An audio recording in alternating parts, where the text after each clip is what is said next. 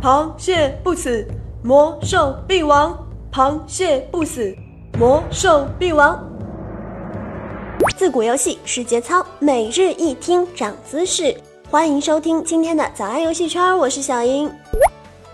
前面这个口号呢，在山口山的玩家中已经传颂了多年了。魔兽嘛，大家都知道了，自然指的是魔兽世界。至于这个螃蟹呢，就必须要介绍一下啦。这货的名字叫格里格斯特利特，是魔兽世界首席系统设计师。由于其在战网论坛的头像是一只螃蟹，又被玩家们称之为鬼蟹。就在昨儿啊，他在 Facebook 上宣布，他将离开暴雪。在山口山的玩家圈子里，这个消息成了重磅炸弹。某节操宅腐论坛的水区一上午刷出了几十个讨论此事儿的主题帖，讨论的基调颇为的和谐，没有出现不堪入目的对喷场面。嗯，中国网友的素质果然得到了提升啊。嗯，总的来说呢，体现为喜闻乐见，大快人心，普天同庆，奔走相告。尽管鬼蟹是一位非常非常勤奋认真的汉子，但从结果来看。自打他接手以来，魔兽世界一直无可挽回的下滑。曾经那么迷恋的游戏被改的不好玩了。鬼蟹干的第一件事就是大幅度的强化了韧性属性的地位，造成了 PVP、PVE 装备路线的完全分离。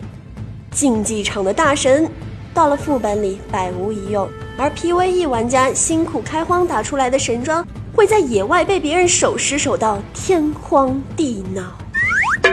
一些网络游戏中根本性的逻辑链被破坏了，比如说吧，玩家拼命练捷打装备，就是为了皇城 PK 胜者为王嘛。大家厉害的哥哥，那就需要有小弟来捧一捧，来进一步的满足自己的虚荣心嘛。哎，你想，公会的小妹儿受了欺负，飞过去三两下就摆平了那个小流氓，何等的快意恩仇！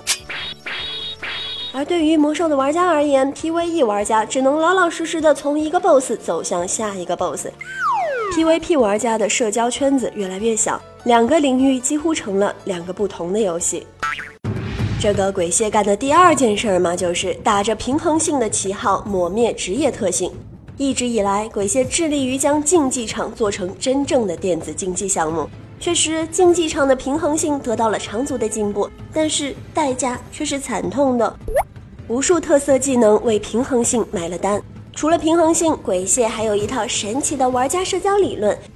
他就认为了降低玩家的组队难度是吸引新玩家并促进玩家交流的好办法。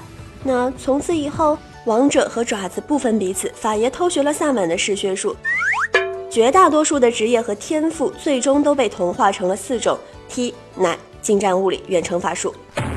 职业之间的差异只是数据的多少，彻底消解了不同职业相互配合的团队性，完成了职业同化。进入副本打分赃，再见。整个过程甚至可以一言不发，玩家之间形同陌路。多年以前，我们会在上线的时候接到热心朋友的问候：“集团缺个开光环的呀，来帮我打工啊！”而如今。只有世界频道无休止的刷屏广告，才能让你感觉到这个世界依然热闹。